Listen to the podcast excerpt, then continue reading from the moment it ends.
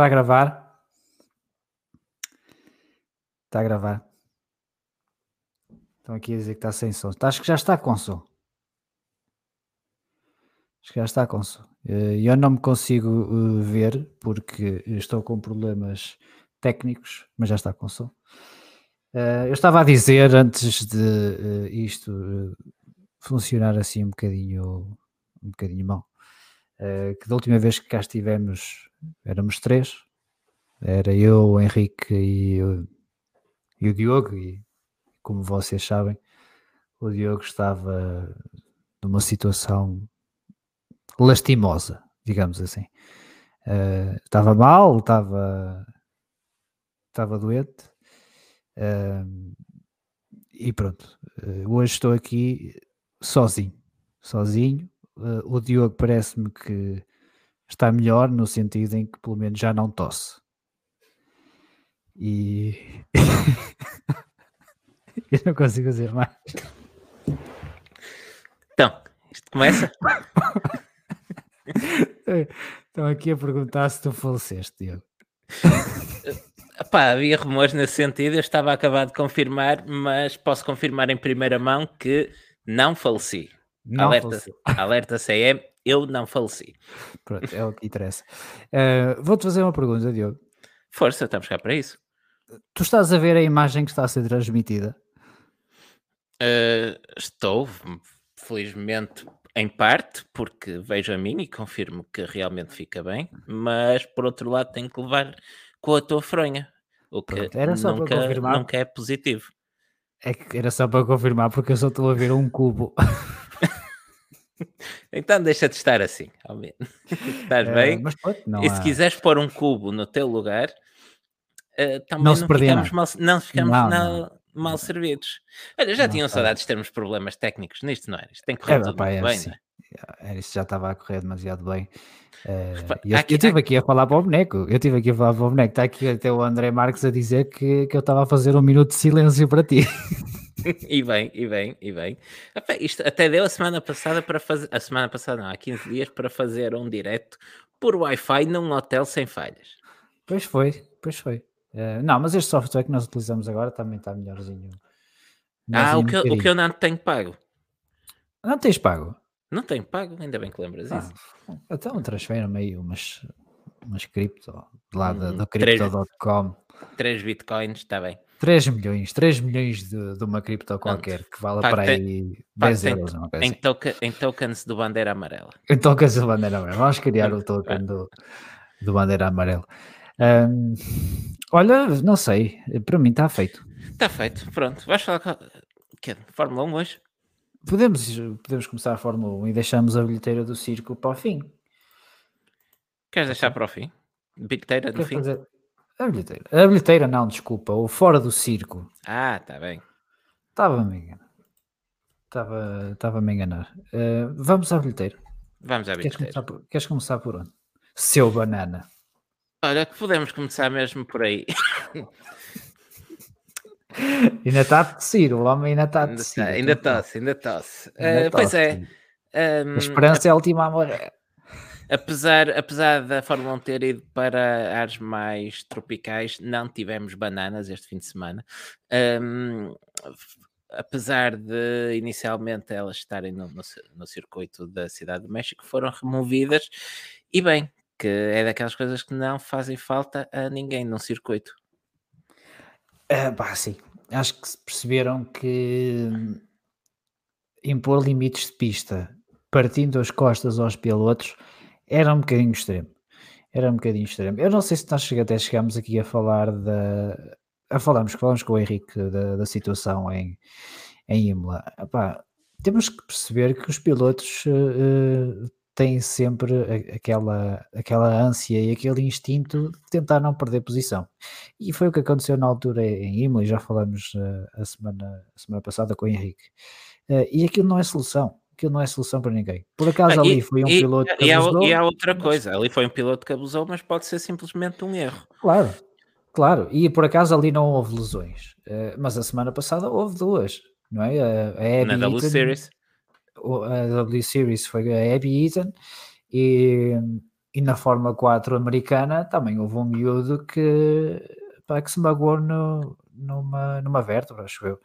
Ah, estamos a falar de, de lesões que eh, podem ter podem, um impacto incrível para toda a vida. Podem é. acabar com a carreira de um piloto podem acabar com a carreira e não sei até que ponto é que eh, estes, estes dois pilotos, a Abe Eaton e o, e o outro rapaz, não podem até vir a ficar com, eh, com dores Mas crónicas certo, certo, certo. para toda a vida, não é? Estamos a, estamos a, a falar de uma lesão no, numa zona gravíssima e que pá, é preciso ter um bocadinho noção das coisas, como é que se fazem as coisas. E porque desta vez não se trata simplesmente de mais uma das nossas tradicionais implicâncias. Um, foi unânime entre os pilotos que não há lugar para bananas no, no circuito, fora do bar, por isso uh, acho que o circuito do México fez bem em ter a mesma atitude com as bananas que tivemos o ano passado no Grande Prémio de Portugal em relação a tudo o que era comida em geral para entrar no, no circuito. Abolir. Abolir, exato. Está certo. Espero é que ninguém, ninguém leve estas bananas para os circuitos numa mochila e as atire por cima da rede. Não convinha, não convinha. Não, não, não dava jeito nenhum. Mas pronto, ainda bem. O primeiro passo está dado, agora é tentar é, arranjar eh, forma de delinear as pistas para não sair gravilha. Pois, eu estava a pensar nesse tipo, novo material que, que ouvi falar, Brito, é, que é, acho que diz, diz que fica bem. É, fica bonito, fica bonito. Até podes pintar e tudo. Olha, ainda, ainda um update ao estado de saúde da Avis, que nos diz aqui o SDM no chat, no chat eh, ela ainda está de armadura cervical completa. Ah, claro. Não me, não me surpreende, infelizmente. Uh, deu para aprender. À quarta ou quinta, deu para aprender. Porque isto já tinha acontecido antes, não é? Não é propriamente algo novo que sim, sim, sim. acontecer esta época. O Alex Peroni uh, levantou voo em Monza até ao centro de Milão, praticamente. E a lesão do Sean Galel não foi numa situação semelhante? Foi, foi. Em, em Barcelona. Sim. E, e assim não foi pior, foi numa, uh, numa deste, uh, destes curbs que estava no interior da curva. Ou seja, ele é apertado para dentro da curva o carro salta e. Vai, e verdade, teve, teve uma Ainda por cima o gajo mal cabe no Fórmula 2, imagina-te o impacto que deve ter sido aquilo. Uh, mas pronto. Uh, está feito. Uh, parece que o Michael Massey vai tirar isto. E tu estavas a dizer que isto não é uma das nossas embirrâncias, mas todas as nossas embirrâncias têm razão de ser. Desculpa lá. Sim, é verdade, é verdade. Mas nesta temos ao menos o suporte por unanimidade dos pilotos de Fórmula 1. E qual é que não temos? Está bem, está bem. Pronto, também não vou. Não, não vou. Um dia temos que os chamar todos aqui e levantamos as mãos a fazer uma, uma votação. Olha, falar em bananas. uh... Adorei a transição. Não, não tem nada, não tem nada a ver, uh, mas não sabemos quem, ser, uh, quem será o novo colega de equipa de, de Valtteri Bottas uh, na Alfa Romeo, mas ao que parece o, o Frederico Vasseur já sabe. Sim, uh, Vassar disse que já está tomada a decisão, já sabem quem é que será o segundo piloto da Alfa Romeo para 2022.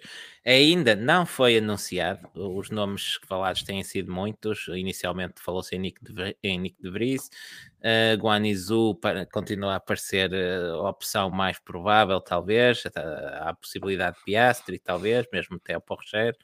Durante uh, um negócio com um, a Andretti, falou-se em Colton Herta, por isso, dentro deste naipe de nomes, deverá sair o, o segundo piloto da Alfa Romeo para 2022. Quase, quase certo é que não será António Giovinazzi. Nem Coltanerta, porque o negócio caiu. Sim, sim, sim, mas isso, o negócio com, com a Andretti ficou, ficou pelo caminho um, e com ele ficou o lugar para Coltanerta, está bem. Pois, e o Giovinazzi, depois dos comentários do, do Grande Prémio do México, basicamente a insinuar que a equipa o enterrou com a tática, precisamente também já. Quando, quando o filtro desaparece é porque é porque já sabes, já não, sabe, não vai. É, já não, não vale a pena. Uh, agora, uh, ficamos com Nick de Vries, epá, não, não. Eu também não acredito que seja o de Vries, apenas pus, estava a enunciar os nomes que foram sendo falados nestes últimos meses para esse Sim, lugar. Mas... eu, eu consigo colocar o Nick de Vries na Fórmula 1, ah, mas porque temos o, temos o Latifi e o Nikita Mazepin, não é? porque senão também não conseguia. O nível dele não, não é tão mau, assim, ainda assim. O rapaz ganhou as duas últimas fórmulas onde participou, por isso. Eh, tá. Mal. Sim, tá, Pode- mas a Fórmula, não ser- 2, a Fórmula 2 demorou 5 anos a ganhar aquilo, Tá ou, bem, ou pô. 4 ou 5. Pode não ser a última bolacha de pacote, mas também não há de ser assim tão mal. Não, não deve ser, não deve ser muito mau, não deve ser muito mau. Mas, eh, opá, não sei, não sou, não sou grande fã do, eh, do Nick de Vries, mas numa grelha com, com Nikita Mazepin e Nicolas Latifi, opá, também Arranja-se acredito um espacinho para, o- para o rapaz. Sim. O, o, o Mick Schumacher desistiu na primeira curva e mesmo assim quase que apanhava o Mazepin. Verdade. Eh, olha, olha a tosse, está a. Ah, Está-se a passar. Eh, Olha, por Quem falar. é que temos mais? Mas quem? por Espera, onde falar é em- Ah, o Não, Piastri, é- o Piastri. É o Piastri. Ah, Piastri. Vai ser o Piastri. É, Isso era a escolha sensata. Agora resta saber se a Alpine liberta. E se a mala dos 30 milhões, que não serão bem 30 milhões, ah, pesa ou Ienes, não. Era 30, porque era ienes. Eles depois foram a Ioanes, contar e existe. O desculpe. Eh, e eh, eles foram a contar aquilo e era dinheiro chinês. Pois. E por falar em dinheiro chinês, ah, a Fórmula ah, We Races One 1 ah, renovou, con- estendeu o contrato com a China até 2025. Sim, sim, sim, sim, sim. sim. Não- Enfim, o que é que queres que eu diga? Pronto, a Fórmula 1 continua a fazer o bingo dos direitos humanos ahm, e, e sem, a- e sem a China não era a mesma coisa, por isso não deixa de ser um contrato estranho. Repara, se- não tivemos qualquer notícia, uma palavra sobre o desaparecimento da China do calendário de 2021 e agora 2022, e de repente aparecem com uma extensão mas enquanto tu vês novos países como a Arábia Saudita ou o Qatar a, a terem contratos logo aos 10 anos de cada vez, a China apenas estende, no fundo, mais três épocas, de 23 a 25. Sim, Pronto, é isso que tens a dizer? é isso. Não, temos- Eh, opá, é o dinheiro, é o dinheiro dos chi- chineses. Eh, e ainda por cima tem agora uma série de marcas automóveis que querem eh, introduzir e apresentar ao mercado eh, mundial e acredito que sobretudo o, o mercado europeu. ah, carros elétricos parece-me que são até de, de custo bastante razoável e querem mostrar-se. Eh, pá, dizem que os escravos fazem carros bacanos, não sei, nunca, não, não, não tenho nenhum e não tenciono ter nenhum carro chinês, mas Olha, sabes, sabes o que é que era giro também? O que é que também há na China? Fabricantes de pneus. Por isso, eu gostava muito de ver a Fórmula 1 a ser fornecida pela Linglong. porquê? para poderes dizer que, que- para poderes dizer que aquele stint vai longo. Olha, ainda- ainda- assim logo, taca- abrir, a abrir a mesa. Podia ser, podia ser, podia ser. Ou Agora, uma equipa, uma Lincoln Co. olha, por exemplo, por exemplo, Que é tu- não tem nada nome, lá está, não tem nada nome de marca chinesa, porque não é para vender lá. não, mas a Speng tem. A Speng já tem, a Speng já tem. E a, a Nio, a Nio é uma coisa que dá para. Esse não é do Matrix.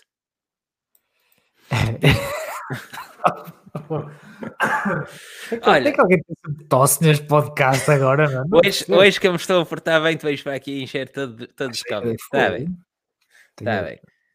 Tem aqui Olha. o arzinho de limpar os teclados. Já que, já que falámos de, de circuitos que eh, desaparecem, eh, vamos agora falar de um que ainda não apareceu. E vamos saber se a Gi dá para correr na Arábia Saudita, porque as obras estão muito atrasadas e falta menos de um mês. Uh, pois é verdade, é verdade. Uh, e eu ainda tentei matar-nos uh, com, com a questão da Arábia Saudita. Não sei se queres, queres partilhar, Diogo, a minha ideia. Não, não, prefiro, prefiro não, citar aqui o, o, comentário do Tiago Almeida que diz que ah, por, falar em, por falar em escravos, não se esqueçam de, de, falar da pista de Gidá, continua a não parecer que vai ser acabada a tempo. E hum, eu gosto, eu gosto das transições deste do, do episódio de hoje. Ah, uh, por falar em bananas e por falar em, em escravos. De facto, não, não uh, são palavras minhas desta vez, mas sim, mas, sim, mas diz, diz que o trabalho escravo faz milagres.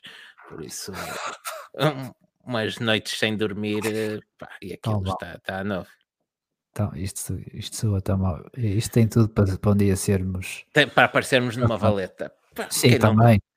Também, também. Quer dizer, tu estás a, di a, dizer este tipo de coisas e não me deixas fazer aquilo que eu havia planeado com tanto carinho para o Grande Prémio da Arábia Saudita. Depois, na altura, falas disso. Ainda vamos ter muito tempo até lá. Está bem, pronto. Uh, mais alguma coisa na bilheteira? Não há mais nada? Uh, não, podemos saltar direta, pegar nas nossas tequilhas e saltar diretamente para o circuito Hermanos Rodrigues. Vamos. E vamos à qualificação do Grande Prémio da Cidade do México. Uh, sim, para mim podemos saltar já para a qualificação que eu acho que não vi nenhum treinos livres. Ouvi, ah, vi, vi. Viste, viste. Vi, vi, vi.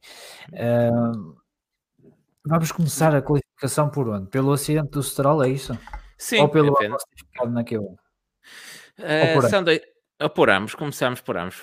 A Stroll já iria penalizar uh, por troca de unidade motriz, por isso iria ser a partir sempre lá de trás, mas uh, na dúvida uh, bateu forte logo à primeira tentativa e assim ficou claro que ficava com o último lugar, ele teve que mudar também de caixa de velocidades, porque aquela foi para o espaço, e não havia assim aquelas indefinições que acontecem sempre nestas trocas de unidades motrizes, assim ele sabia que partia do último, para ficar Pronto, bem claro. Assim, assim, foi, assim foi com certeza, isso é verdade.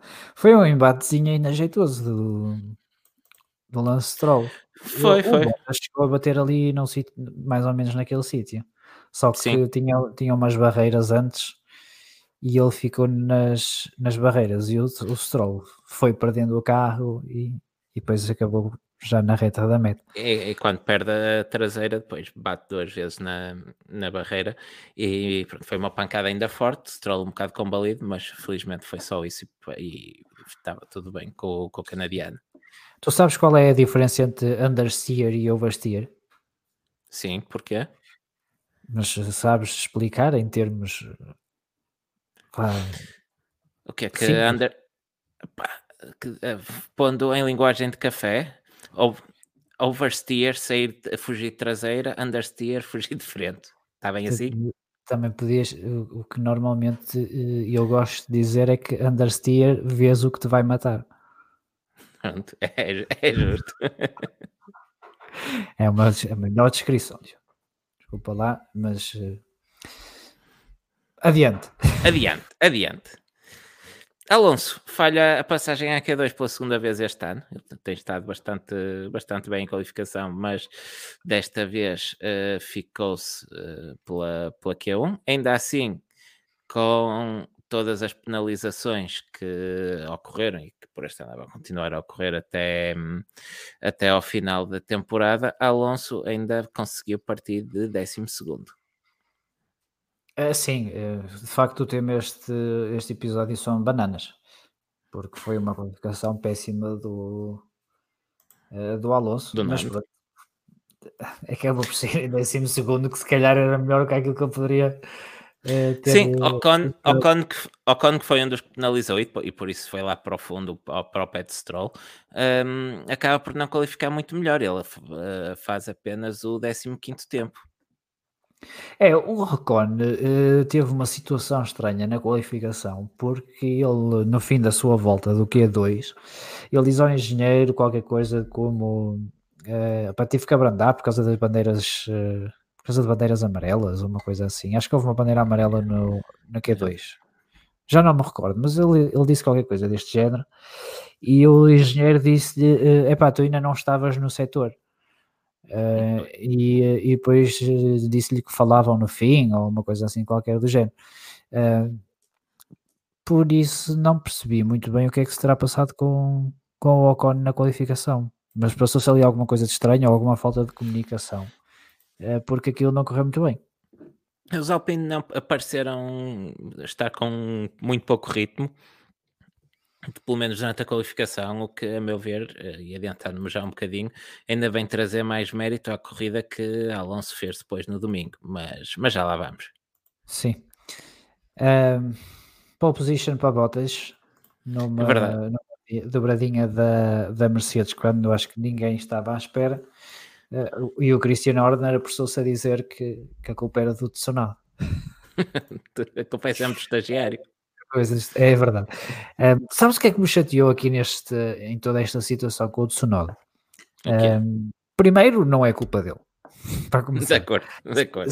É, o principal culpado para os Red Bulls não terem feito pole position foi o Bottas porque sacou dois canhões e eles não tiveram resposta em nenhuma de, das ocasiões. A segunda, de facto, uh, houve ali aquela atrapalhada, mas eles até já vinham a. É, é o que eu ia dizer, mas uh, porque Verstappen já tinha perdido no primeiro setor. Uh, mais de duas décimas, se não me hum. falha a memória, não tenho aqui anotado, estou a falar de cabeça, mas já vinha a perder demasiado tempo e muito dificilmente conseguiria sequer passar Hamilton, quanto mais botas. Sim, sim. Sim, sim, sim. Uh, portanto, o culpado está, está estabelecido quem é, é, é, o Bottas. Depois, como muito, é uma falha de comunicação entre o Tsunoda e, e o engenheiro, que, que eu saiba, os pilotos de Fórmula 1 ainda não conseguem adivinhar a que distância é que vêm os carros uh, atrás de si. E depois, uh, o Tsunoda só está na Q3 para ajudar o, o Pierre Gasly. Ele nem Sim. sequer foi lá fazer uma volta. Sim, e, que, ele era, que ele era outro dos que ia penalizar e por isso só foi para dar ao Gasly. Sim, e eles sabendo disto, sabendo que ele seria penalizado, metem o rapaz na Q3 eh, e para garantir que ele vai à Q3, calçam-lhe pneus macios na Q2. Ou seja, eles não só o metem a fazer de boneco na Q3, como já estão a comprometer a corrida dele no, no domingo, porque ele tem que sair lá de trás com, com, com macios usados. Macio, verdade.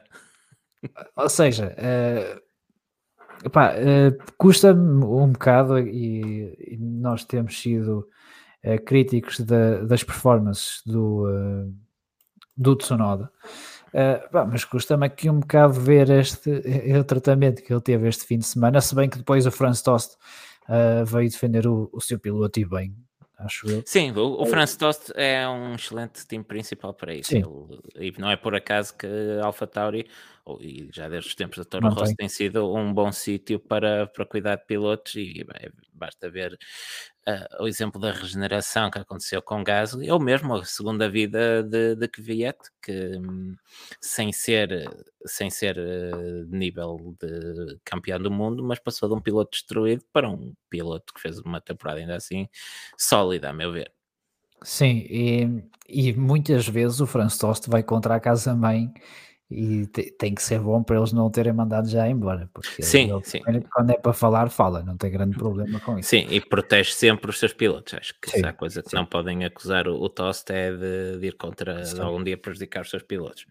Eh, e depois o Hamilton, Mar, o Hamilton Marco, que teceu comentários parecidos aos do Christian Orden, eh, veio, acho que se veio pedir desculpa ou algo assim semelhante. Eh, e, e para mim isto é notícia do fim de semana. Eu acho que nunca ouvi o Hamilton Marco pedir desculpa por nada. Epá, era tão absurdo que hum, alguém tinha que chegar à frente. É engraçado que eu vi umas declarações do Tsunoda onde ele dizia algo do género: depois de ter atrapalhado os Red Bulls na qualificação, eu esperava ser atacado nas redes sociais, não estava à espera do, do apoio todo que eu tive. Mas também foi atacado nas redes sociais. Mas ainda assim eu vi muita gente a defender o Tsunoda porque sim, o que estamos sim. aqui a dizer, porque o Tsunoda acaba por ser um bode expiatório e eu acho que a Red Bull fica chocada, como ficou meio mundo com a, com a qualificação, porque depois de terem andado a dar aos 6, 7 décimos à Mercedes num circuito onde os Red Bulls eram naturalmente favoritos. Um, a Mercedes aparece ali com botas, saca duas voltas canhão e colocam os dois carros na frente dos Red Bull e a Red Bull fica em choque e culpam o primeiro que, que tem à mão, calhou de ser o Tsunoda, mas olhem, para, só se podem culpar a si próprios de não terem conseguido a pole position, porque Bottas foi melhor que eles, Bottas e Hamilton foram melhores que os Red Bull. Tens toda a razão, tens toda a razão. Custa-me dizer, mas. Oh, olha, estás a voltar. Ah, já me passaste isso? Já, já te passei. Mais alguma nota sobre a qualificação? Queres dar? Não, apenas uma vez mais enaltecer um, o excelente trabalho da Mercedes na qualificação, que não sei até que ponto poderá ter comprometido um pouco um, a corrida. Se, será que a Mercedes não, não fez um all-in em conquistar a pole, num setup muito agressivo para a qualificação, uh, sabendo que a única hipótese que tinham era partir à frente dos Red Bull? É possível. Eu acho que o, o México seria sempre um circuito para, para os Red Bull eh, e era importante a Mercedes tentar monopolizar ali as duas linhas, a linha da, da frente, eh, para depois servirem, utilizar um carro como tampão, e seria o, o Bottas, e deixar o Hamilton eventualmente. Sim, isso, isso, se a Mercedes o fez, a meu ver, fez bem, porque era, uh, era a única hipótese ali mesmo para eles. Sim. Pronto. Uh, o Pérez, Só... eu não sei Isso. se Vai, então disto, disto, disto. Não, não, não, não, acho que íamos falar do mesmo. O Pérez, que andou aos papéis durante uma parte da temporada em qualificação, uh, pelo menos está agora onde, onde é esperado que esteja, junto de Max Verstappen. Sim, sim, pelo menos está lá perto, não é? É, sempre sim. dá para ser um bocadinho empecilho às opções táticas da Mercedes, o que eu acho que se viu um bocadinho, uh, ainda que o Hamilton não tivesse andamento para fazer outra coisa funcionar, mas eh, deu para perceber um bocadinho aquilo que, que o Pérez pode ser útil e talvez aqui no México não, não tenha servido para isso, mas acredito que vamos ver no futuro a fazer táticas semelhantes àquilo que fez no México para impedir opções táticas à, à Mercedes. Mas isso depois e que, já, e que já vimos em Austin também. Sim, também é verdade. Uh, mas também, entretanto, isso, já falamos sobre, sobre isso. Uh, só dar uma nota aos pilotos que foram penalizados este fim de semana foi Tsunoda, Norris, Russell, porque ficou sem caixa de velocidades, Ocon e Stroll. Uh, quantos pilotos Mercedes? Três pilotos. Três? Mas, eh, não é do motor. Sim, é sim, sim. Norris sim, exato, exato, sim, sim, sim. Não é, um, não é... um de cada equipa, exceto a Casa-Mãe, curiosamente. Sim. Engraçado, estava à espera que o Bottas levasse. Exato. Quantos Olha, A Mercedes, eh, a Alfa Romeo para o ano vai ter Ferraris e como suplentes vai ter motores da O Bottas já traz os, os motores Mercedes com ele. Era, não, era lindo, epá, diz lá se não era bonito. No final do ano, uh, como, como prenda ao Bottas, a Mercedes dá-lhe um motor. Epá, não espero menos um do partido, que isso. Um partido, um, pode ser um partido, uma coisa assim, mas tipo, epá, olha, para meteres em casa a fazer de mesa ou alguma coisa assim qualquer. Aquilo até é pequenino, a parte da sim, combustão. Sim, sim, sim, são, são compactos, são muito compactos. Aquilo devia caber no meu carro. Cabia, claro, que dá 1600. Facilmente, facilmente. E não é sobrava espaço. Olha, e a questão que toda, que toda a gente se pergunta: Hamilton vai penalizar até final do ano? Eles são confiantes de que não, eh, e, mas é, é um bocadinho estranho como é que eles não vão penalizar. Quer dizer, eles penalizaram já com o motor a combustão, não é? Sim, mas falava-se que aquele motor poderia não aguentar até final da temporada. O Bottas já vai no sexto. Opa, não, não, não sei. Até eles dizem não, que conseguiram resolver o problema. Mas... Sim, mas se eles resolveram o problema, uh, mas já resolveram depois do Hamilton penalizar ou não? Porque Sim, o Bottas depois... ainda voltou a levar outra unidade no 3. Ah, não sei, se calhar era um parafuso solto e eles lá deram a volta ao parafuso. levaram para retificar. Exato. É, mas também é, é, é, assim, nós não sabemos o que é que os motores o que é que os motores tinham, não é? Eh, claro. Por isso não conseguimos também perceber se o Hamilton já recebeu um, um componente que já não tem o que já não tem o problema. Também podemos lançar aqui uma teoria da conspiração eh, e os motores do Bottas é o Hamilton que o está a usar. Ah, pensei, pensei, que ia dizer que o Bottas utilizava unidades de teste. Uh, também, isso também acredito que sim. Isso também acredito que sim. Olha, de, não, de... A, é, é, a, teoria da conspiração tem que, temos, que, temos que já nos livrar disto. Isto não pode acontecer por causa dos silos da FIA. É pois. por isso vamos já. Era mesmo só mandar aquela, aquele detalhe. Olha, diz, diz o SDM: seria épico o Hamilton ver o campeonato perder-se numa nuvem de fumo? Não seria, era inédito. Está bem, sim. Houve, teve, teve um, ligeiro papel nesse, no campeonato em que ele perdeu para o Rosberg. Sim, é o, é o ponto de, decisivo, a meu ver. Não digo que o Rosberg ganha o campeonato por isso, mas esse célebre episódio na Malásia, para mim, é, é estocada final. Sim, sim. Uh, Lembras-te como estava o Hamilton nesse, nesse grande prémio? Está assim um bocado abalado. Estava. Se recordas. Viste o Hamilton no México? Estava igual? Achas que estava igual? Não estava igual, mas eh, encaminha-se para, para aquele eh, ponto psicológico. Eh, se não ganhar no Brasil, vai ser muito difícil a Lewis Hamilton. Sim, eu acho que se Verstappen ganha no Brasil, que o campeonato está entregue. Um, eu não ia tão longe, porque qualquer motor pode, pode dar estouro. Sim. E, mas, mas sim. Não ia tão longe, mas sim. Não ia tão longe, mas sim. É que se Max ganha no Brasil já fica com uh, um, uma vantagem de mais de uma corrida okay. em branco de, de, avanço, com três por disputar. Pá, não é impossível, nada disso, mas uh, fica muito bem encaminhado. É. Sim, sim, sim, sim. Mas gostava que isto fosse decidido no, no último Grande Prémio. Isso é o que nós queremos sempre, não é? Sim. E de preferência com um golo em fora de jogo e com a mão. certo. Eu, eu, por, eu, por um lado, gostava que o campeonato fosse decidido no Brasil, embora isso implicava que, que alguém tinha um avanço muito grande e que não estávamos a ter esta época, mas se há sítio que eu acho que merecia ser o final ou o ponto de decisão do campeonato é o Brasil, porque tal como acontece aqui no México, temos público que vibra, temos ambiente, temos, temos um cenário bom para uma decisão de título. Ou seja, uh, querias que fosse no Brasil, que era para inutilizar os outros que vêm a seguir. Um bocado por aí, sim. ah, já, tive, já, tive, já, já tivemos grandes finais no Brasil. Já, já. Dois seguidos, pelo menos. Pelo menos. Depois ainda tiveste o do Is Dead Clock. Uh, Exato. Mas tiveste muito depois disso, 2012, 2011. Sim, sim tiveste corridas memoráveis no, no Brasil. Depois, quando foi o, o Sebastian Vettel, que uh, foi com o Bruno Senna, não foi? Foi com o Williams, já não lembro com qual deles. Qual foi o Williams que bateu no, no Vettel? Não sei, não sei, mas acho que já estamos a, a divagar um bocadinho. Ah, isso é normal, isso também é normal. Uh, para é amanhã, amanhã sou eu que acordo cedo, por isso. Ah! Então hoje. Então isto. Olha.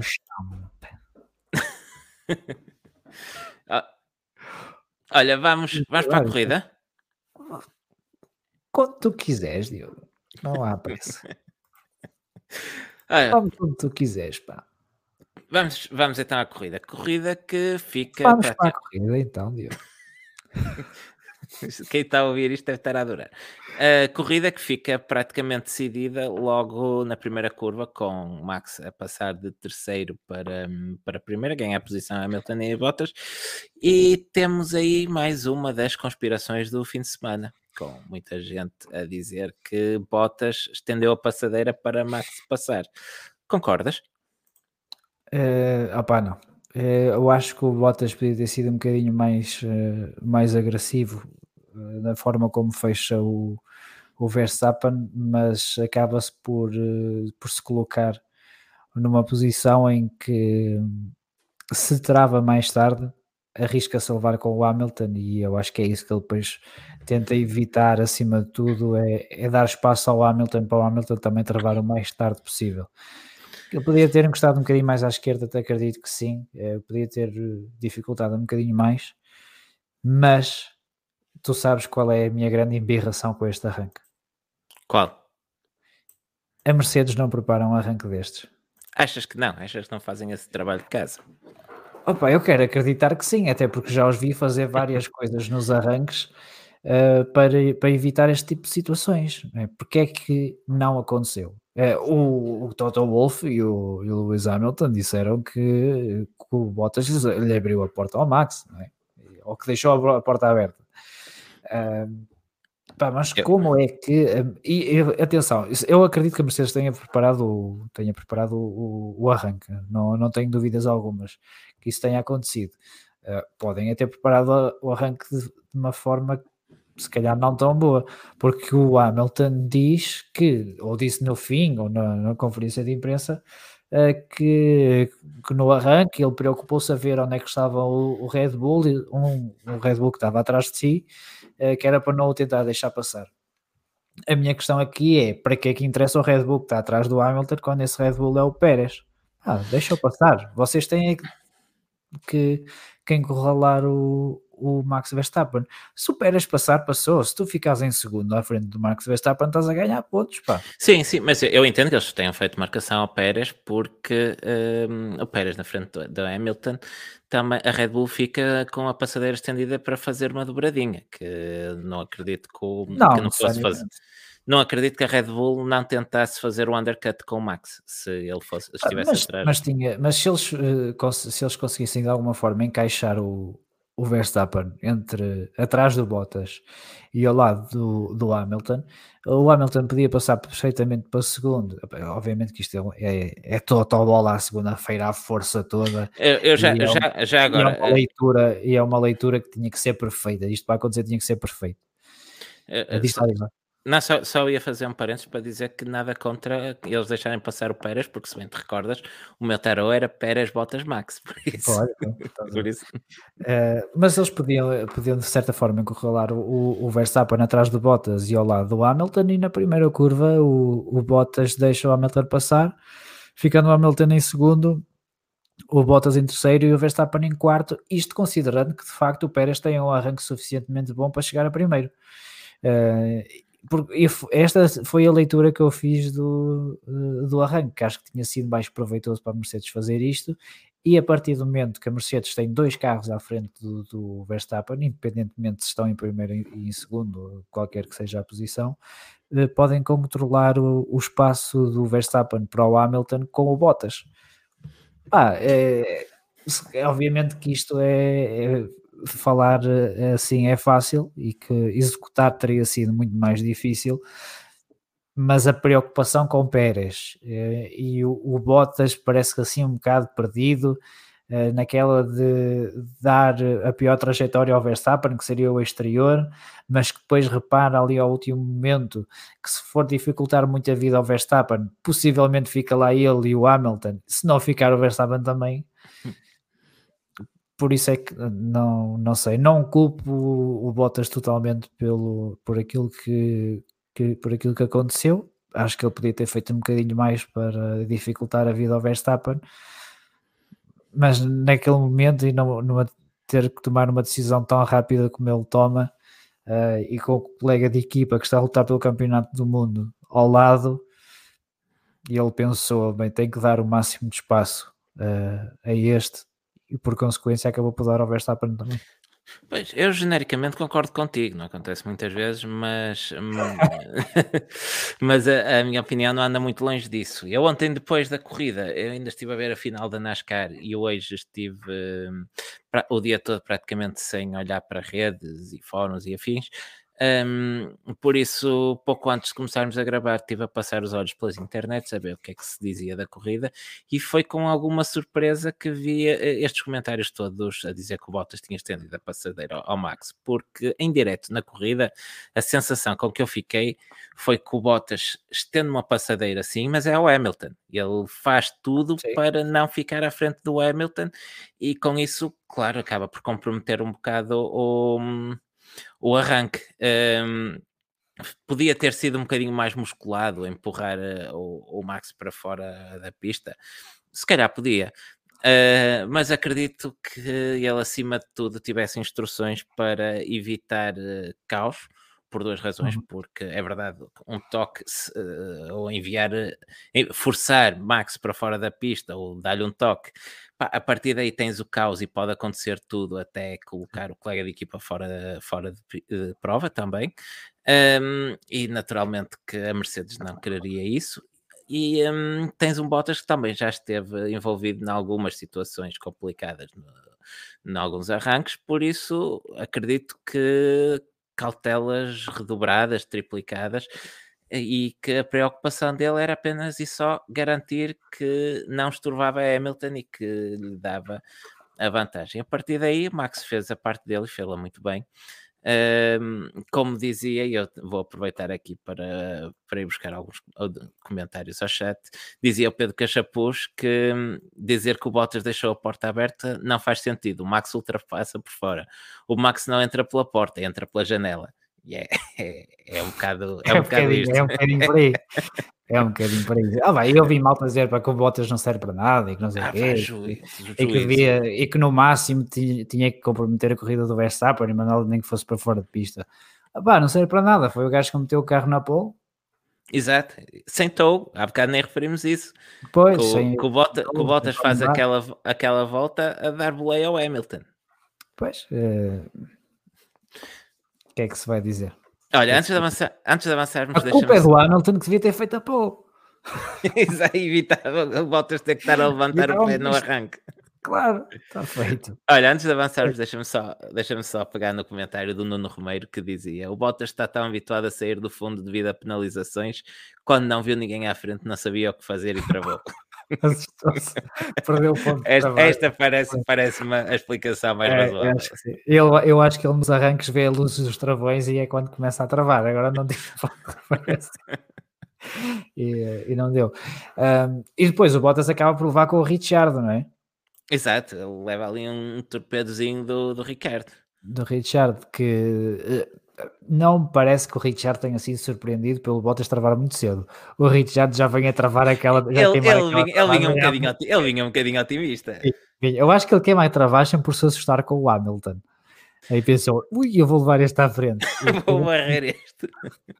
e depois acabou por barrer o outro. Uh, mas, epá, incidente de corrida, claro. Claro, acho que não também. Muito, acho que, não que nem sequer foi investigado. Nem sequer, epá, e bem, acho que de acordo sempre. Os stewards começaram mal o fim de semana a investigar limites de pista e coisinhas da tanga nos treinos livres, mas depois até não. Depois não chatearam, não chatearam durante a corrida, já viste? Oi, eh, eu até tirei um bocadinho mais prazer da corrida por não ter que os alterar. Eh, faz-me bem à saúde. Faz-me bem à saúde. Eu gostei da corrida por causa disso. Um, aliás, só queria até referir: é um incidente de corrida tão escandaloso como o acidente do Bottas na Hungria. Pois, só que as consequências é que foram um bocado diferentes. Mas uh, o que é que tem?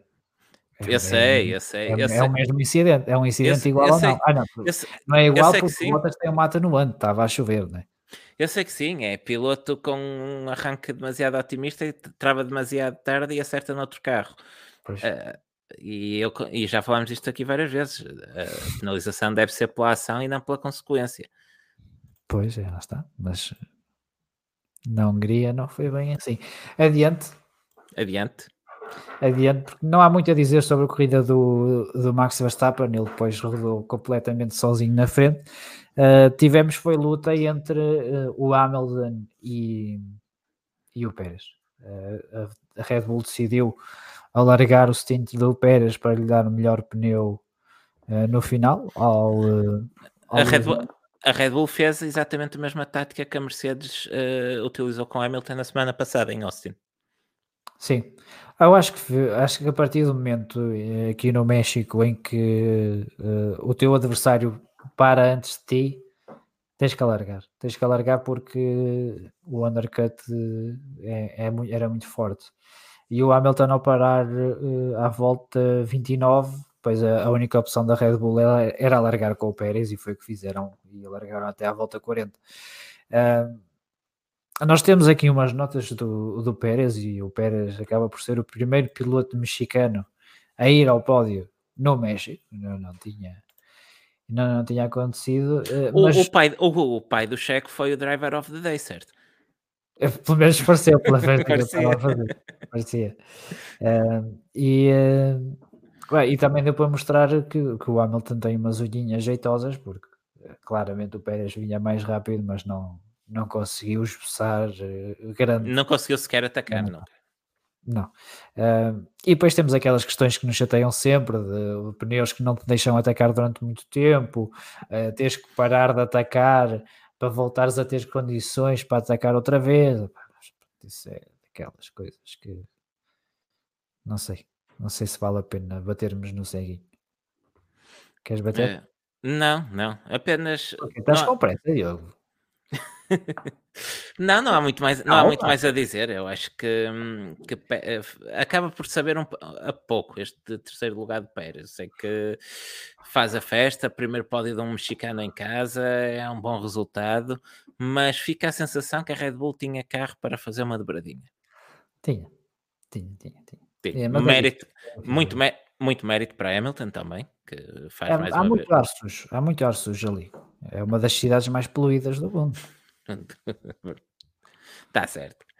É, e a questão da volta mais rápida, é verdade, íamos é, não, mas eu, mas eu, não me ia esquecer disso. Não. Então, Epá, eu, gostei, eu gostei muito, eu, apesar de não ser fã da, do ponto da volta mais rápida por causa destas tangas, acaba por ter sido um entretenimento engraçado numa corrida onde pouco se passou. Sim, mas gostaste. Há uma parte que eu gostei e há uma parte que eu acho simplesmente idiota. A parte que eu acho que é idiota é uma equipa uh, pegar num piloto que já está a ter uma corrida péssima. Já agora, uh, já agora diga-se que o, o, Bottas fez a corrida toda atrás de Daniel, de Daniel Ricciardo, subiu a traseira de uma Clara. Sim, e, e depois e não para duas vezes, porque ele teve que parar duas vezes para tentar fazer a volta, uh, a volta mais rápida. Vi e uh, isto não é, não é uma crítica uh, opá, a quem vai comentar com o coração nas mãos no, nas redes sociais, mas vi jornalistas do Reino Unido a mandar uma boquinha ao Botas do tipo: imagina terem que te parar duas vezes para fazeres a volta mais rápida. Quando claramente parece-me que não viram o que é que aconteceu da primeira. Pois não. Um comentário destes um comentário deste não, deve, não devem ter visto. Não sei se queres elaborar tudo e eu. Pronto, posso, posso desenvolver um bocadinho isto. Então, a Mercedes para botas pela volta 63 para montar um, pneus macios um, a 8 voltas do, do final para tentar a volta mais rápida. Uh, o problema é que um, qualquer coisa falhou nos cálculos porque uh, Bottas fica perto de Verstappen. Uhum. Fica uns e segundos atrás. Fica, fica uns segundos atrás do Verstappen que hum, atrás não, à frente do desculpa, atrás do Verstappen, sim. E, o Verstappen que se apercebe disso e abranda, e abranda muito para prejudicar a volta do Valtteri Bottas. Opa, isso é isso é, é, eu, é é mesmo arrato. Não, não eu, eu houve uma altura em que não percebi porque é que tinha diminuído tanta vantagem que ele tinha para o Hamilton. Depois é que percebi que ele esteve a passear à espera de Bottas. Eu gostei do, do rádio com, com o Max e a equipa. Uh, e, e, era a equipa a dizer: Max, opa, deixa-o estar em paz. Pá. O gajo é muito mais rápido que tu. O gajo tem pneus novos, deixa-o em paz. E eu, Foi, não, não, atrapalhar. Ele está-me a atrapalhar. Muita, rati muita ratice do, do, do Max. Parecia um veterano nisto. Porque depois o Bottas chega a passar por ele. Pois passa, ele deixa-o passar. Passa por ele. E, e, é, e foi intencional, de certeza. E, e, e, eu acho que o Max nesse momento pensa: epá, vou-lhe puxar um bocadinho. vou puxar um bocadinho, porque ele volta a seguir. Uh, mostram bandeiras azuis ao Bottas e o Bottas deixou passar outra vez na reta da meta. O Bottas é obrigado a deixar. Ele, ele estraga a primeira tentativa ao Bottas à conta disso, com, um, sim, sim. com, uh, ao atrasá-lo, estraga-lhe a segunda tentativa ao pôr-se atrás dele, que obriga os stewards a mostrarem bandeiras azuis e ele tem que deixar passar o Max. Foi muito bom. Uh, foi muito bom. Uh, e, isso, e, entretanto, foi... e entretanto o jogo de macios acaba, tão simples como isto. Claro, pois, é, isso é assim. Uh, e se isto foi tudo premeditado simplesmente pela parte do Verstappen, merece uma, merecia uma bandeira verde. Eu por acaso não lhe dei. Fiquei já um spoiler, mas só por isto merecia, merecia a bandeira verde, porque foi muito bom, foi um comic relief. É verdade. a prova e vai, teve muito bem, teve muito bem. É, é, depois... daqueles buracos, é daqueles buracos do regulamento que não lembra ninguém. Não, é lindo. E ele conseguiu explorar, explorar ali naquele momento, foi, foi fantástico. Uh, e depois a Mercedes uh, chama outra vez o Bottas, vou-lhe meter mais um jogo de de pneus macias e faz um compasso de espera do tipo, é pá, vamos meter num, num sítio onde não haja ninguém. Não foi, não, não foi só não sítio onde não haja ninguém, foi para aproveitar o todo de George Russell. Ah, pois foi, bem, dá para aproveitar todas as Epá, é, de facto, esta já é a parte que é um bocadinho estúpida da volta mais rápida. Tu preparas um piloto duas vezes, destróis completamente a corrida só por. Não é, nem é para ele pontuar, é para ele tirar um ponto. Exato, que ele fora dos 10 primeiros nem pontua, mas esse pois. ponto, esse ponto faz a diferença entre a Mercedes estar em primeiro ou em segundo no Mundial de Construtores Mundial neste momento.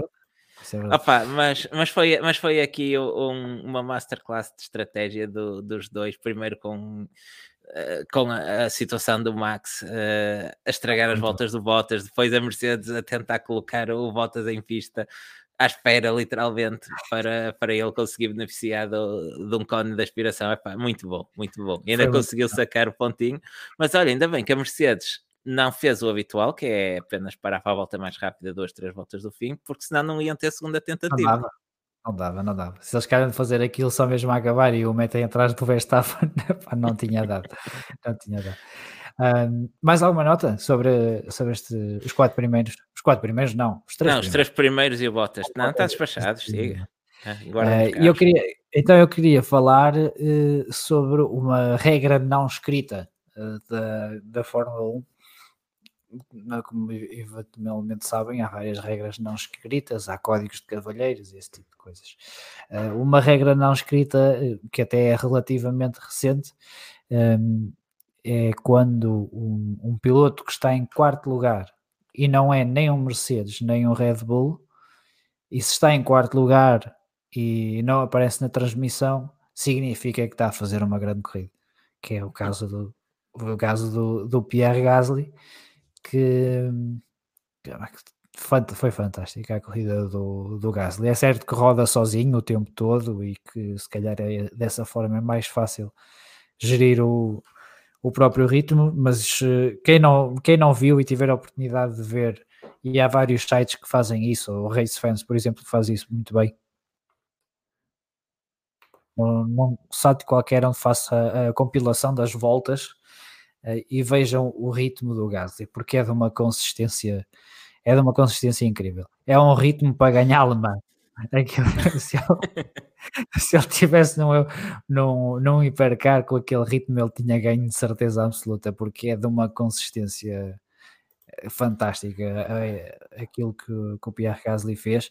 E eu depois ainda estive a comparar com o Alonso, o Vettel e o, e o Carlos Sainz. É soberbo.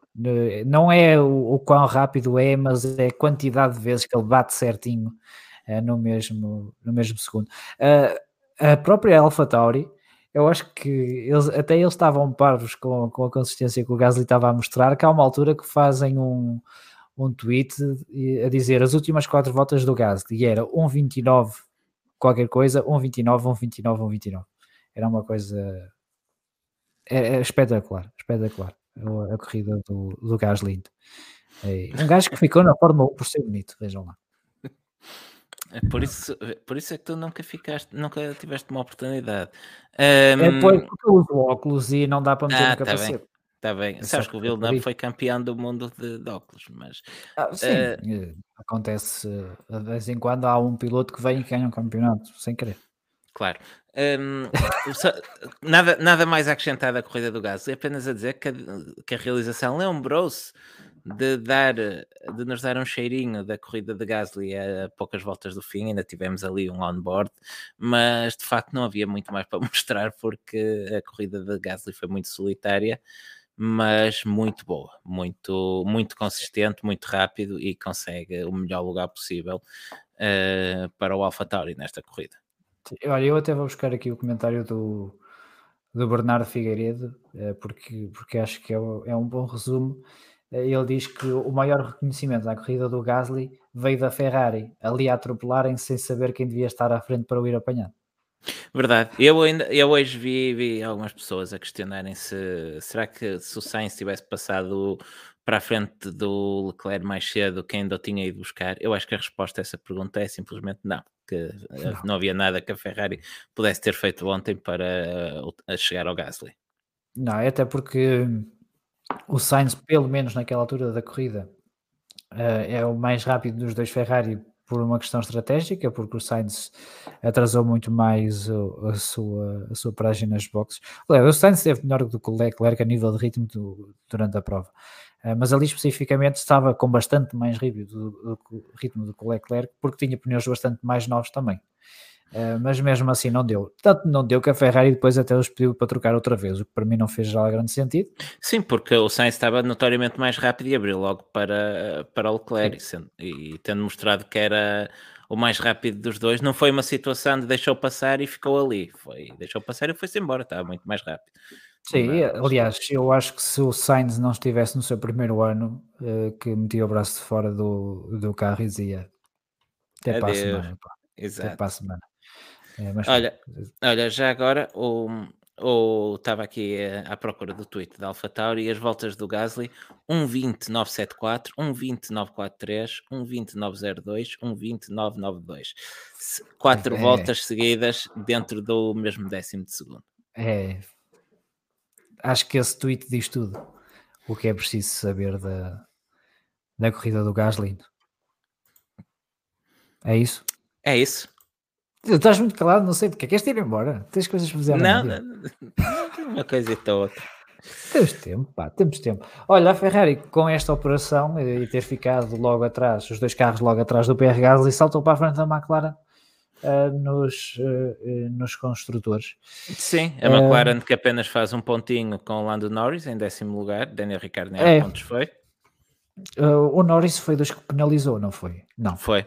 Foi. Pronto. Uh, o Norris foi dos que penalizou e o Richard também uh, se penalizou a ele próprio. E depois a McLaren acabou por pagar um bocadinho a, a fatura. Uh, é o que há. É o, é que, há. E, e, pronto, para a semana a mais. Está interessante esta luta entre a Ferrari e a McLaren. Está e eu desconfio que a Ferrari vai conseguir mesmo levar o terceiro lugar porque hum, parece-me que a McLaren deu o terceiro como garantido, se calhar cedo demais, e que agora está totalmente focada em 2022. E a Ferrari, a Ferrari, desde a introdução da nova unidade motriz, tem estado uns furos acima da McLaren. Tem sensores novos, esta unidade motriz. Calhar. Olha, faz toda a diferença.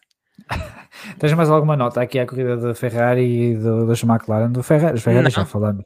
Ferrari. Os McLaren não, não, há muito a dizer, não é? O Richard também comprometeu a corrida logo com aquele, com aquele toque com aquele toque. E ele, ele que ainda assim, ele ainda assim uh, pareceu estar melhor que, que, Bot, que Bottas, que Norris no fim de semana até, até aí. É isso, olha, é isso mesmo. E vamos falar já até desse ponto. Uh, tínhamos guardado esse ponto para depois de, daqui da nota que temos do Sebastian Vettel, mas podemos ir já falar desse ponto. Uh, nós falámos no início de que uh, se notava que os colegas de equipa que estavam já na equipa, epa, esta frase está-me assim tão mal, que os novos mas, pilotos, os novos recrutas das equipas, isso, que estavam a ter alguma dificuldade em, em adaptar-se. eh, e tínhamos Norris à frente da Richard, Leclerc à frente de, eh, de Sainz, Ocon à frente de Alonso eh, e Stroll à frente do, do Sebastian Vettel. Dá-me a sensação, e às vezes os resultados das, das corridas até podem não, não corresponder, mas dá-me a sensação de que estes papéis se inverteram.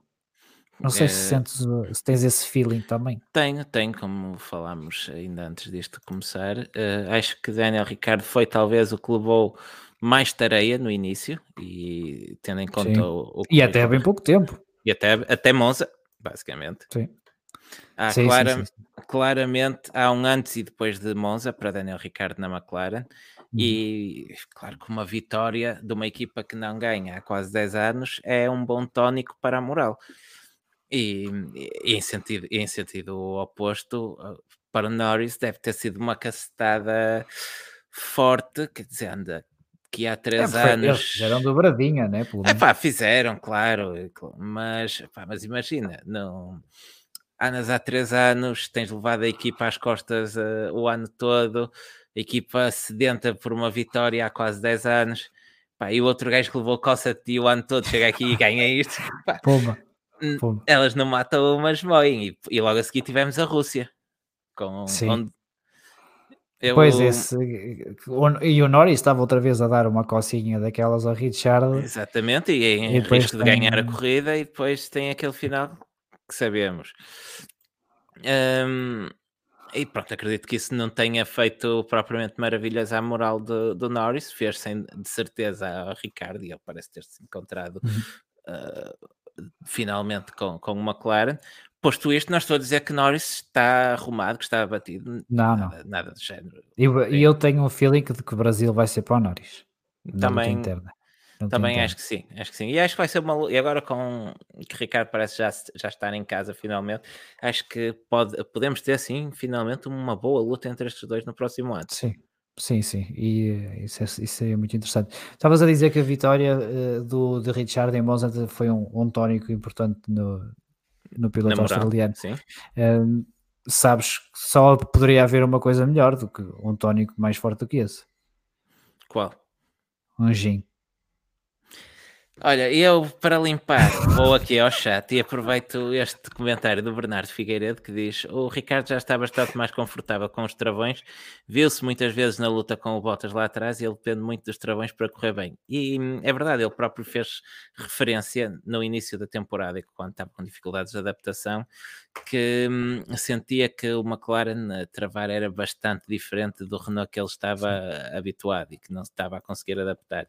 E ontem vimos, e Bottas viu na primeira fila, uh, como o Ricardo travava tarde.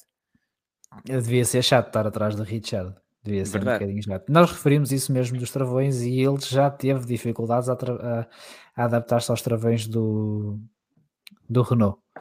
Uh, e agora teve essa dificuldade com o do McLaren, mas começa já, já a habituar-se.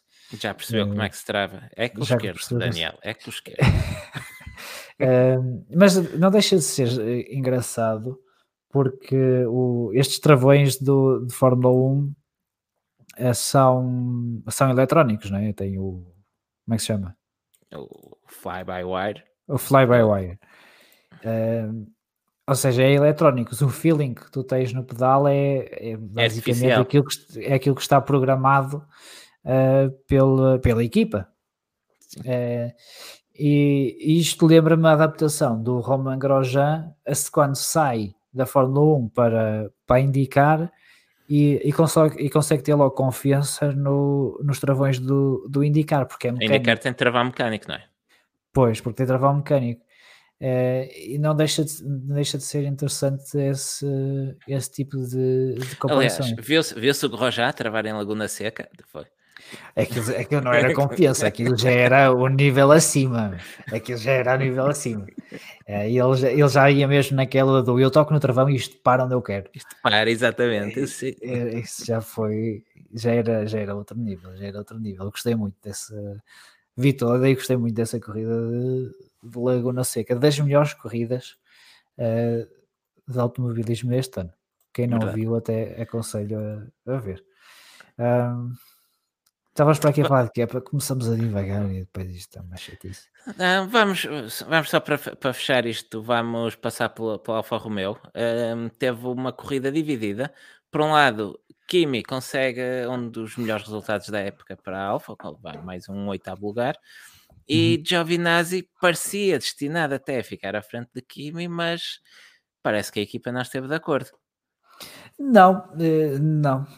Mas eu até mandei um tweet na altura a dizer que, eh, que era um undercut agressivo da, da Alfa, mas que até podia correr bem, mas claramente não foi isso que aconteceu. Eh, até porque ele sai atrás.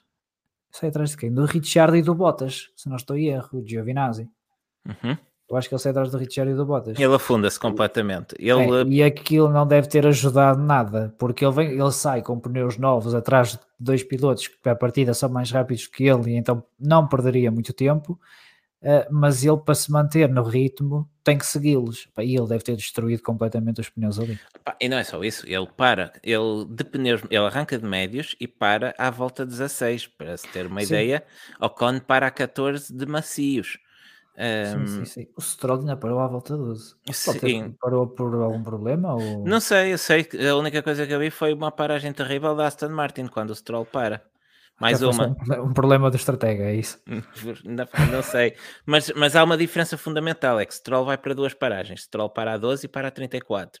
O Giovinazzi para a 16 e depois vai com aqueles duros até ao fim. Quando... Não sei se esta segunda paragem do Stroll era plano A. Não sei. Sei é que quem, se vires, quem, uh, houve, três, houve mais uh, três pilotos a fazer. Uh, desculpa, mais dois pilotos a fazer a tática de duas paragens, Latifi e Mazepin, e ambos param à volta 11 e 13, por isso parece-me que quem, para quem fosse duas paragens que hum, era essa a ideia. Estranho, é esta paragem de Russell também à volta 15, que, para ir até ao fim de, de duros, com uma diferença é que Russell não seguia em sétimo como Giovinazzi, quando o mandam parar. Será que a Alfa Romeo reagiu ao Williams? Não. É a única explicação racional, ou há a explicação do Giovinazzi, que diz que o sabotaram. Mas... Agora escolha, é... não, deixo, deixo o. Exato.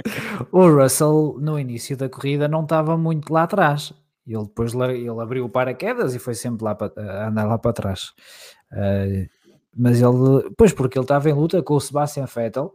Ele estava a rodar nos pontos, pois é, o Russell estava a rodar nos pontos, porque ele estava em luta com o Sebastian Vettel, ele perde posição em pista com o Vettel e com o Alonso, um, e depois para, eu, olha que eu começo a acreditar que esta paragem do Giovinazzi é em resposta ao, ao, ao Williams, eu não reparei na altura, mas é possível que tenha sido. É, é possível que também não tenhas visto na, na transmissão.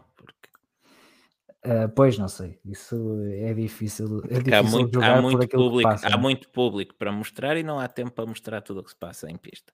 Sim, um, sim. Mas, mas claramente o Giovinazzi não ficou nada contente com isso e, e disse-o.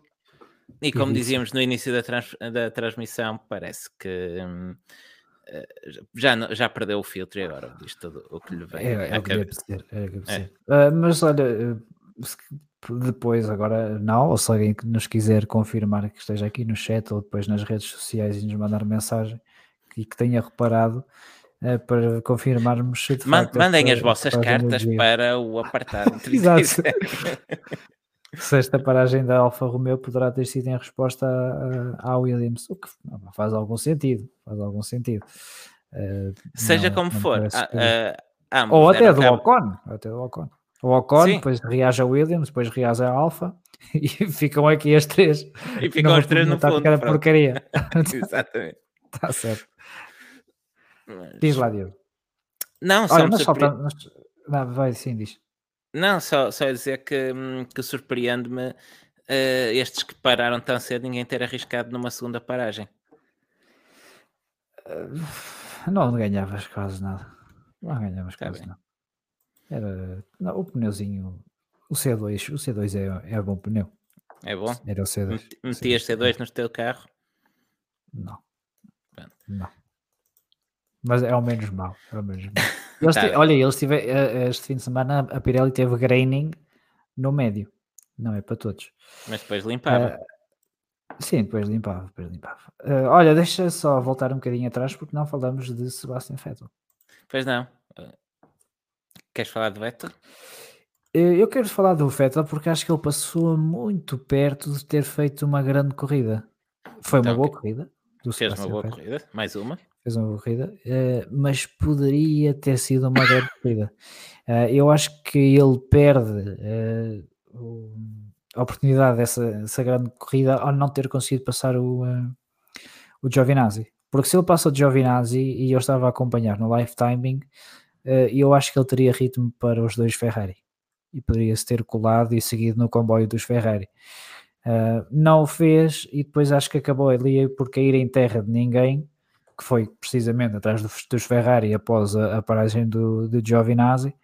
Uh, e pronto, depois fez uma corrida sozinho também. Bons pontos para ele, bons pontos para, para a Aston Martin.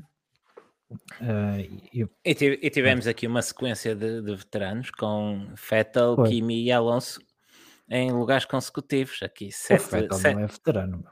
Sim, opá, o, o homem. É que estás a dizer que um gajo que é mais novo que nós é veterano, pá. O gajo tem 34. Vamos lá com calma. Ele é de 87. Eu pensava é. que ele era de 89. Não, não, não. O Bastião é mais novo que nós. É 3 de julho de 1987. Então é mais velho, meu. E o que é que eu disse? Tu é que estavas a dizer que era que mais era novo mais... que nós? Pois. E tu, e tu depois agora disseste que também. E sim, eu só estava a confirmar a data de nascimento do senhor. Sim, então ele é mais velho do que nós. Tu também é... disseste que ele era mais novo. É mais velho. Não importa, é mais velho. Mas nós somos velhos também, por isso. Ah. Já viste, estamos aqui trocados, nem dois velhinhos. Olha, vamos ao Williams. Um, e já, e é já tudo. está feito a Williams. Obrigado, também já está. Por aí, sim. Uh, subimos à cabine, portanto, não é? Ou queres ir, ou queres ir às classificações gerais?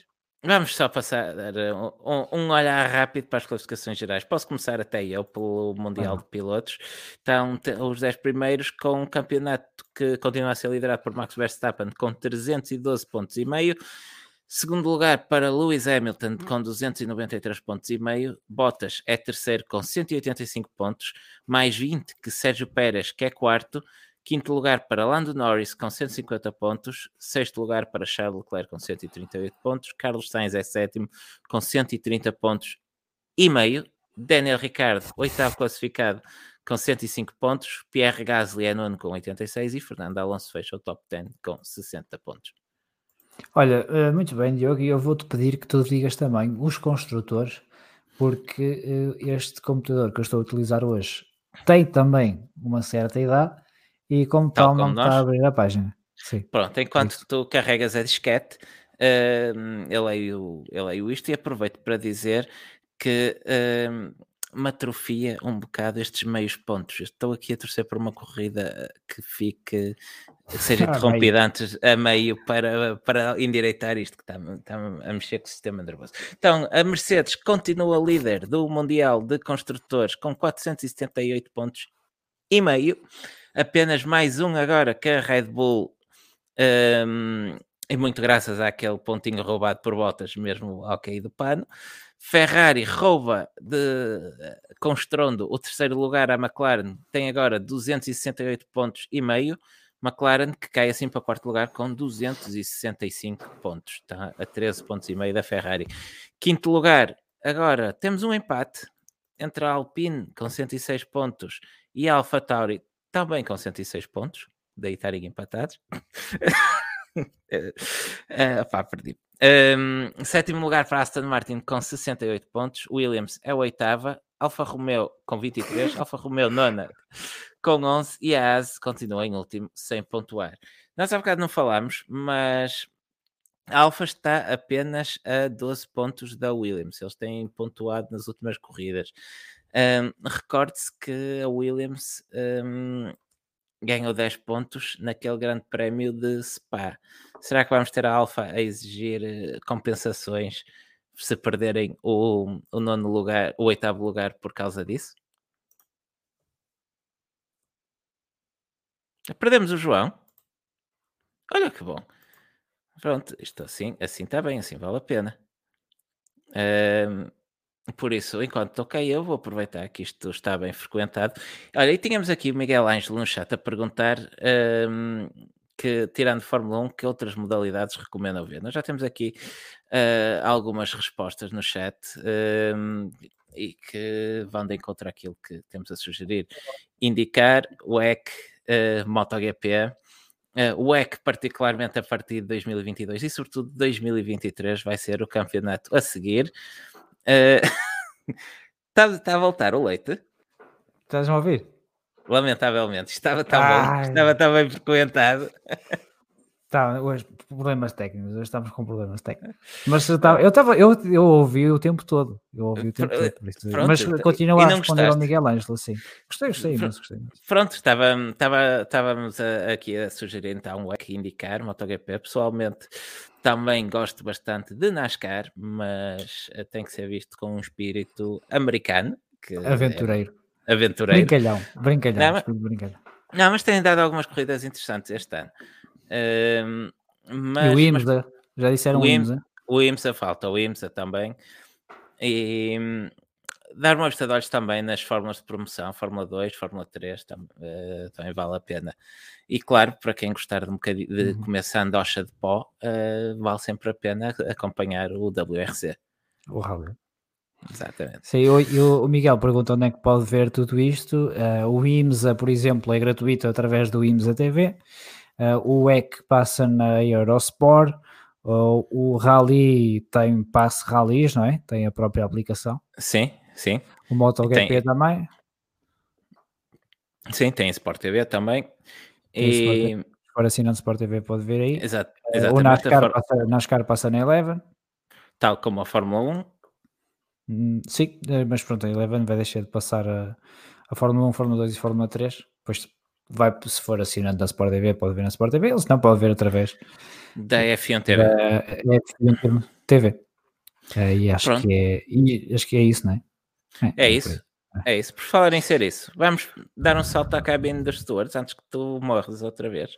Uh, sim, vamos à cabine dos stewards uh, rápido. Uh, sabes que eu é que tenho que parar a transmissão, não sei como é que isto vai acontecer porque eu não consigo fazer absolutamente nada neste computador. Pronto, vamos ficar a transmitir durante horas. Sempre. Por isso, vão passando até durante a noite, ver o que é que se passa em casa de Exato. 24 horas bandeira amarela. Uh, vamos começar pela, uh, pelas bandeiras dos, uh, dos nossos ouvintes. Certo. Bandeira vermelha foi para Valtteri Bottas. Parece-me exagerado. Também não dava a, a, a roja ao Bottas, não. Não dava. A bandeira amarela para Richard. Aceito. Aquele toque, de facto, é culpa dele, não é? Sim, sim, aceita. É um erro, é um erro de. O Ricardo estraga a corrida por culpa própria, é um erro dele. Mas não... Sim, sim. Eh, o Tiago Almeida diz: Vamos com o live até ao Brasil. Fica aqui, semana, fica aqui a semana toda a gravar. Não sei se temos cassete para isso tudo. Uh, e a bandeira verde uh, vai para o Verstappen. Aceito. Aceito, aceito também. Então só, só aquela manobra para tirar a volta mais rápida à volta já, já já, a bandeira verde. Nem que tivesse posto dois é. carros fora de corrida.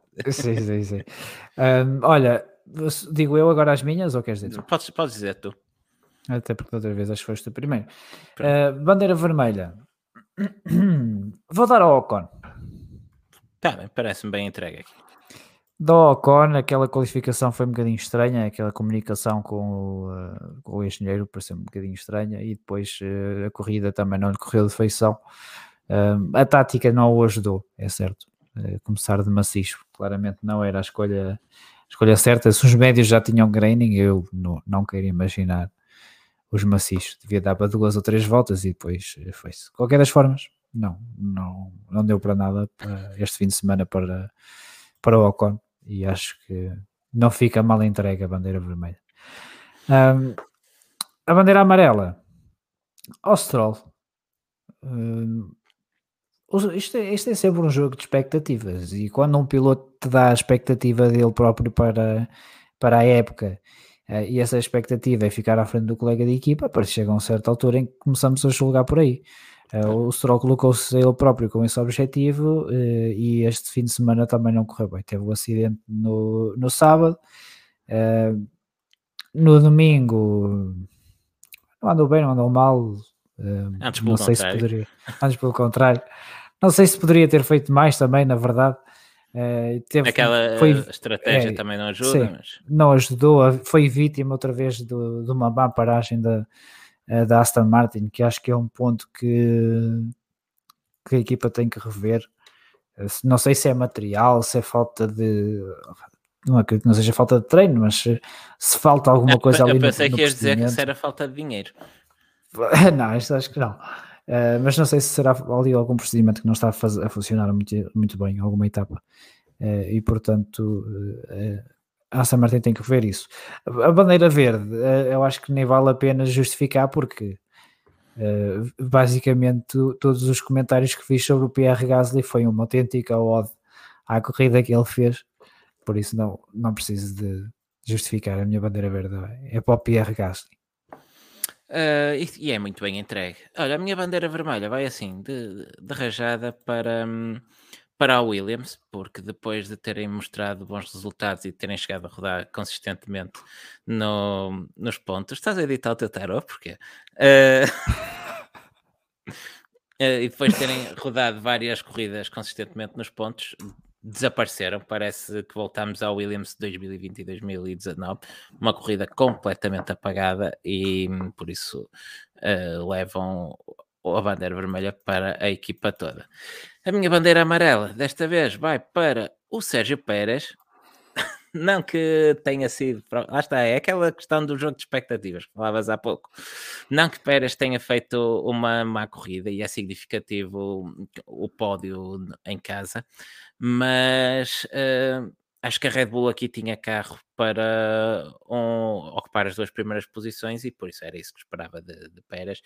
E hum, a nunca ter conseguido sequer esboçar uma ultrapassagem, a Hamilton acaba por me saber a pouco e então daí a minha bandeira amarela.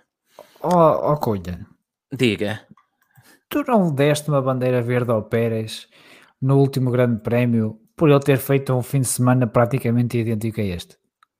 Ah, uma, é como eu te disse, é questão do jogo de expectativas se deu na semana passada. Achei que hum, fez o melhor que podia fazer com o que tinha à disposição. Aqui acho que não, não fez o que tinha a fazer e que tinha a obrigação de ter feito mais. Isso, e estava sem ideias para a bandeira amarela. Ah, pronto, esta segunda opção já, já, já aceito. Essa já aceito. Tá bem, que até parece que tivemos a fazer este script em cima do joelho antes disto começar. Um... Isto hoje foi muito possivelmente a preparação mais rápida que alguma vez fizemos para este podcast. Verdade, Se nos é. esquecemos de alguma coisa, é normal. Exatamente, não houve revisão da matéria durante o dia, nada, nem nada. nada. Vai ter-nos a trabalhar depois de dar nisto. Olha, a bandeira Bande verde. Bandeira verde. A minha bandeira verde vai para Kimi Raikkonen. Há 15 dias acho que lhe dei a bandeira vermelha, isso dói-me dói dar bandeiras vermelhas ao Kimi. E, hum, mas este, este fim de semana teve hum, uma corrida sem erros, consegue um excelente resultado para a Alfa, dificilmente em condições normais, uh, sem incidentes, sem desistências à frente, a Alfa poderá esperar muito mais do que, do que isto. E, e é uma das últimas oportunidades que vamos ter de dar uma bandeira verde a Kimi, por isso é, é isso que eu estava a pensar. É isso que eu estava a ver. Tipo, este gajo viu a última oportunidade e aproveitou. exatamente, exatamente. Sabes que eu pensei no Gasly, pensei no Verstappen, cheguei a pensar até no Vettel, mas não está aqui o Kimi, vamos lhe deixar uma bandeirinha bem dobrada, em, tá um, um embrulho bonito, engomada. Entregámos ao cuidado da Mintu para não se perder e está feito. Está, parece-me parece bem. Usar a barraquinha? Sim? Sim? Sim. Ah, pensava ver que tinha perdido. Não, não, não, não. Sabes que eu às vezes ainda me lembro de cortar o som antes de tossir. Ah, ok, boa. Uh, barraquinha do Tarot para o Brasil. Nós no, quando o episódio com o Henrique acabamos por dizer quem é que seriam os vencedores uh, de todos os grandes prémios até ao fim. E, e eu estou com o computador tão lento que não consegui confirmar se foi este que eu disse ou não. Mas eu acho mas que eu sim. posso, Mas eu posso confirmar no instante, escreveste isso. Eu escrevi Max Verstappen para, para a vitória, seguido no Brasil, atenção, no Brasil, seguido de Valtteri Bottas uhum. e em terceiro lugar, Lando Norris. Olha, ambos apostamos no Verstappen para vencer no Brasil, por isso estás correto. Boa, está certo. Pronto. E então diz lá o teu, Taron. E o meu, então, como, como já deu para perceber, Max Verstappen, eu acho que é desta que a Red Bull consegue a dobradinha. Max Verstappen, Sérgio Pérez e Lewis Hamilton a fechar o pódio. Muito bem, muito bem. Vamos fora do circo? Vamos dar um saltinho rápido fora do circo, que ainda temos algumas coisas este fim de semana. Sim, este fim de semana terminou o Campeonato do Mundo de, de Resistência, uh, em que uh, um Toyota sagrou-se campeão do mundo. É pá, essa não estava à espera, nada, nada. Essa não estava nada à espera, mas ninguém quer saber para não dos hipercar. Não, não, ninguém quer saber. Uh, nos LMP2. Este categoria... ano, este ano, desculpa, há pouco estávamos a recomendar este é ano. a partir do próximo ano temos Peugeot e a partir de 2023 temos 37 construtores e meio. Sim, é isso. É, é de isso. seguir. É que Canals é o meio. É o meio, exato. E se, meio, se juntar a Michael um são 37,75. Pronto, é isso aí. um, o é que chegou ao fim este, este fim de semana na categoria principal, os LMP2, não é? Sim. Estou a falar bem, não estou? Estás a falar bem, estás a falar bem.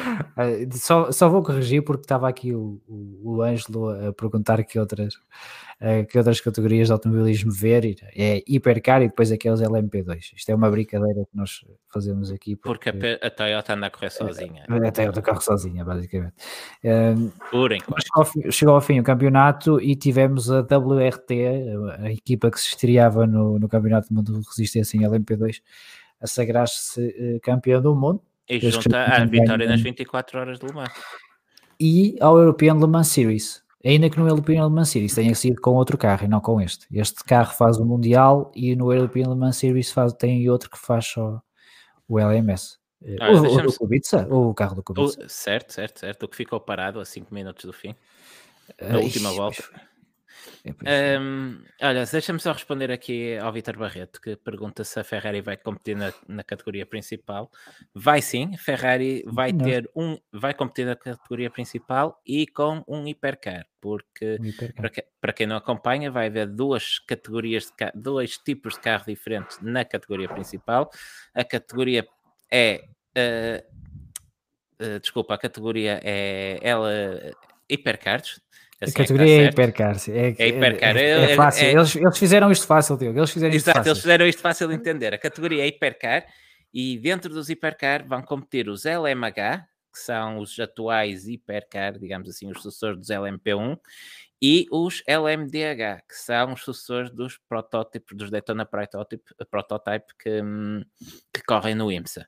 Por isso, LMH, categoria segundo regras europeias, do ACO e da FIA, LMDH, categoria segundo as regras do IMSA. As, categoria não. Não é categoria. Uh, subcategoria fórmula. ou fórmula. Não, não, não. É uma fórmula de entrar na categoria hipercar. Exatamente. Assim é eles fizeram isto fácil. Eles fizeram exatamente, fácil. exatamente. Ou foste, foste mais simples ainda. LMDH, hipercar do outro lado do charco. LMH, os hipercar deste lado do charco. Pronto, tá pode, ser, pode ser. E corre tudo ser. na mesma categoria. Tá? Sim, pronto, é isso, é isso, pode ser. Pode ser, aceita-se. Uh, em segundo lugar, na, na categoria LMP2, ficou o 28 da J, que é o, o carro em que o, o Nuno Pinto uh, dá apoio. Nós andamos a tentar convencer o Nuno Pinto a fazer 24 horas de mas ele diz só que quer fazer rallies. Uh, tá bem. Nuno Pinto no GT, no GT AM, um Aston Martin GT AM, não vejo porque não. Não vejo porque não. E com o Zek? Olha. Olha, não, o Zek, o não pode ir de, de Aston Martin, o Zek tem que ir de McLaren.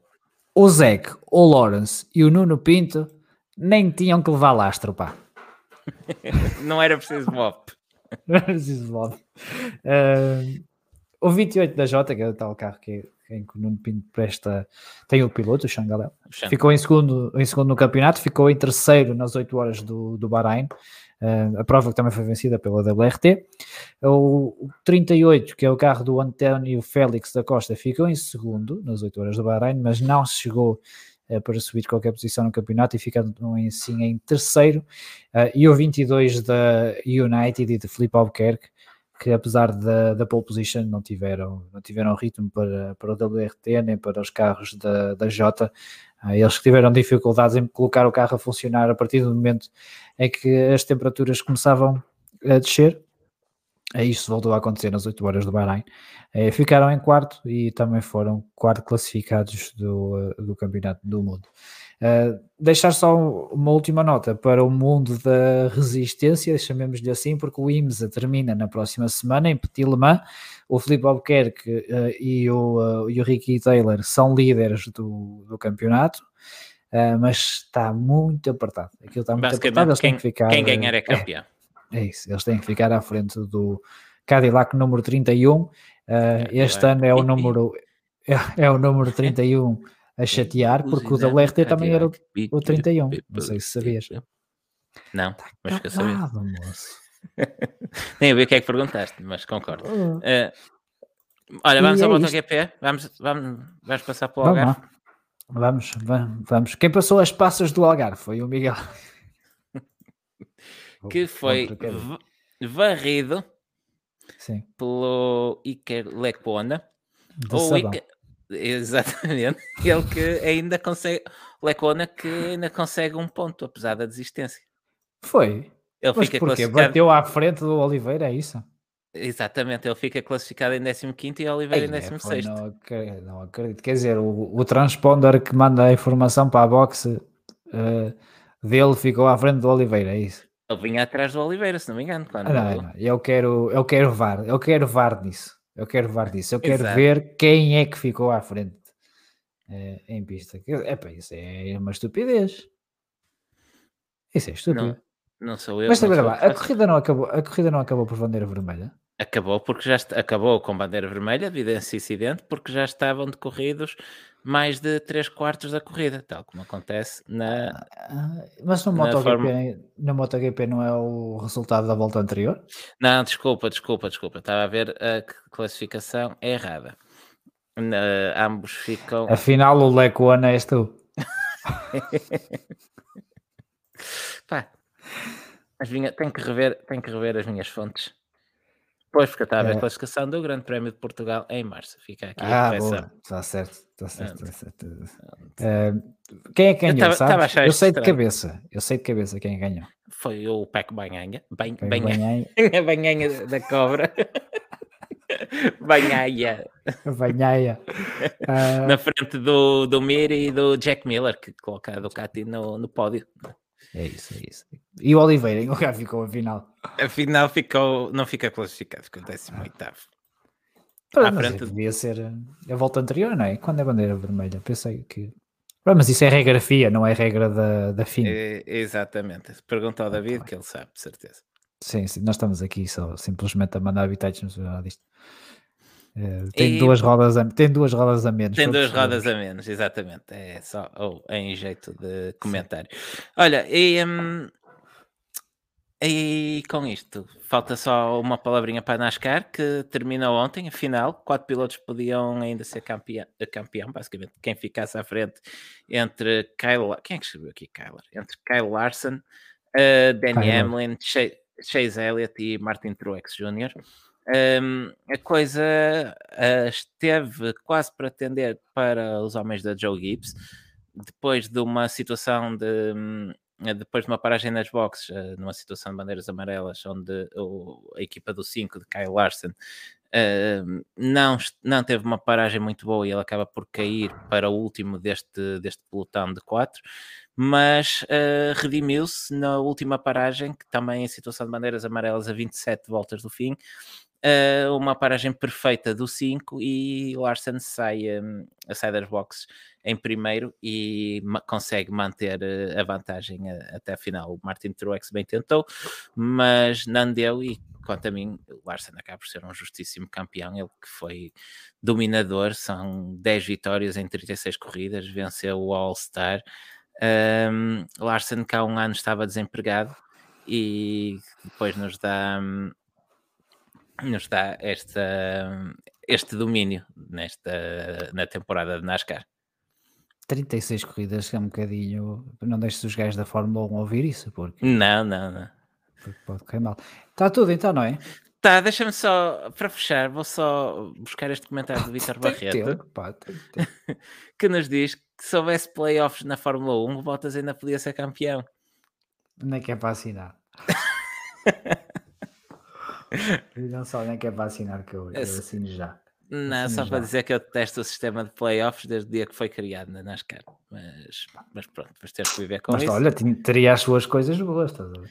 Teria, exatamente. Está uh, feito, Está feito, nós voltamos para Hoje... a semana depois do primeiro grande prémio de São Paulo. E uma vez mais, muito obrigado a todos que estiveram connosco, a todos os que nos ouvem em podcast. E diz lá o que ias dizer que as pessoas têm que ir dormir. Uh, sim, como estou com vários problemas eh, técnicos, uh, tivemos intro, mas não vamos ter aquele sonzinho de despedida. Por isso, faz aí tu um som qualquer enquanto eu desligo isto e vamos esperar que eu consiga desligar isto. Está bem, está bem. Queres que. Até para, até para a semana. Até para a semana.